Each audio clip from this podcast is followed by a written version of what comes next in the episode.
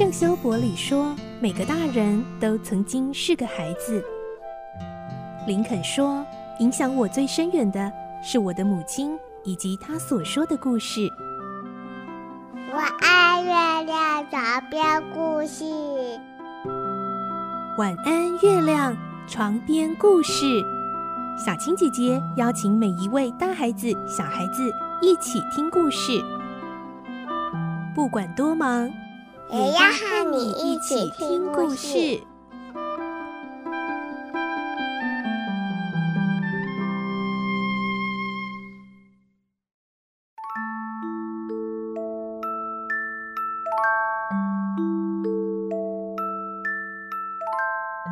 晚安，欢迎你和我们一起听故事。我是小青姐姐，我们继续来听小公主。今天是第八集的故事。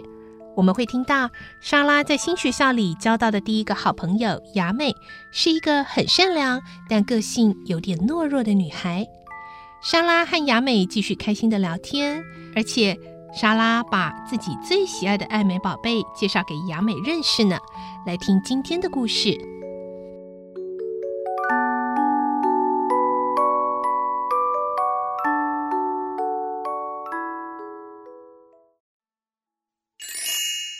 小公主第八集，最要好的朋友。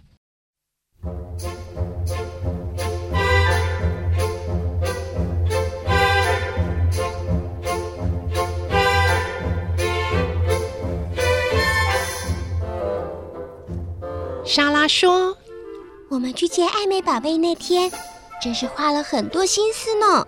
怎么还去接她？你说接这个娃娃吗？”雅美不解地问：“是啊，我们到店里接她回来。”莎拉告诉雅美，那天笼罩着多大的雾，她和爸爸走了多少的路，看了多少家玩具店，最后怎样找到爱美宝贝。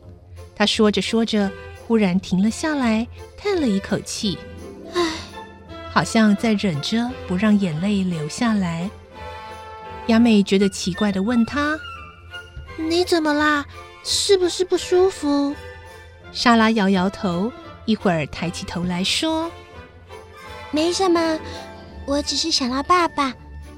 你也和全世界的人一样喜欢自己的爸爸吧？”雅美一时不知该如何回答。她敢说，她比许多人都喜欢自己的爸爸。可是回到家里，她总是惊慌失措，尽量避免和爸爸见面。他觉得一个模范学校的学生不应该有这种行为，所以不敢说出实情。他想了想，说：“我我很少和爸爸见面，因为爸爸整天都在书房看书，我不想去打扰他。”是吗？这让莎拉感到意外。她说：“我比谁都爱我的爸爸，爸爸也最爱我。”我们在家里非常要好，可是爸爸回印度了，我们就不能生活在一起了。说完，他又低下了头。雅美担心莎拉会难过的哭出来，还好她没有哭。过了一会儿，她恢复笑容的说：“我答应过爸爸，我要忍住悲伤，无论什么时候都不会哭。我爸爸是军人。”一旦发生战争，军人都会遇到许多痛苦的事，但他们绝不叫苦。我要学习我的爸爸，勇敢的坚持和忍耐到底。雅美用钦佩和赞叹的眼神望着他。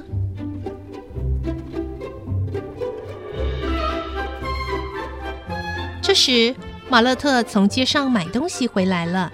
莎拉微笑着说：“马勒特，请你拿茶和糖果来招待客人吧。”是的，小姐。马勒特出去后，莎拉又说：“雅美，我讲一些印度的故事给你听，好不好？听故事会让人忘记不开心的事哦。请你讲吧，我最喜欢听故事了。”莎拉开始讲起印度的故事和许多稀奇古怪的传说。还告诉雅美这次从印度来英国旅途上坐船航海的见闻，她越讲越兴奋，两颊通红，眼睛像宝石那样发光。雅美也听得入神，无论多么平凡的故事，一经莎拉的口说出，便会让人觉得神秘而有趣。即使连记性不大好的雅美，也只听了一次就牢牢记住。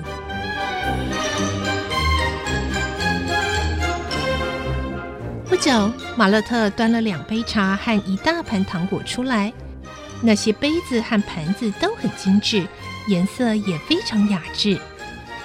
马勒特，请你也给爱美宝贝一杯吧。是的，马上就来。爱美宝贝的茶杯很小巧，上面还有可爱的花纹。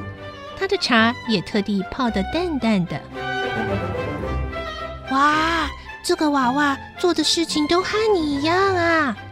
雅美瞪大眼睛说：“他在这里见到的一切都很新奇，就像进入童话故事里一样。”我今天好高兴哦，不但和你做了朋友。也听你讲了许多有趣的故事，你法语说得好，故事也讲得好极了。谢谢你，我只是喜欢讲话而已。讲故事时我会觉得很快乐。莎拉停了一下，又说：“雅美，你喜欢听我讲故事吗？喜欢，非常喜欢。是吗？那么下一次我讲些自己编的故事给你听。”我喜欢讲刚才讲的那种故事，但是更喜欢讲自己编的故事。什么？你自己会编故事？真的吗？雅美吃惊的问。会呀，而且那是我最喜欢的事。你也来试试编个故事好吗？雅美摇摇头，她连书本上写的故事都看不懂，又怎么能编出故事来呢？她对莎拉说。你真了不起！为什么？莎拉笑了。我想谁都会编故事。假如你肯试，一定也能做得很好。莎拉谦虚的态度感动了雅美，让她很佩服。在学校里一向被人嘲笑和欺负的雅美，觉得莎拉真像天使。你好了不起！他不知道怎样才能表达对莎拉的尊敬和羡慕，只有重复刚刚说过的赞美。我有了你这么好的朋友，真的很高兴。莎拉也说：“我也很高兴认识你，让我们成为永远的好朋友吧。”当然，莎拉小姐，拉比亚和杰茜他们很要好，我想我们一定会比他们更好。相信别人都会羡慕我们。嗯，莎拉和雅美握紧了手，相视而笑。从这时起，两人便成为最要好的朋友了。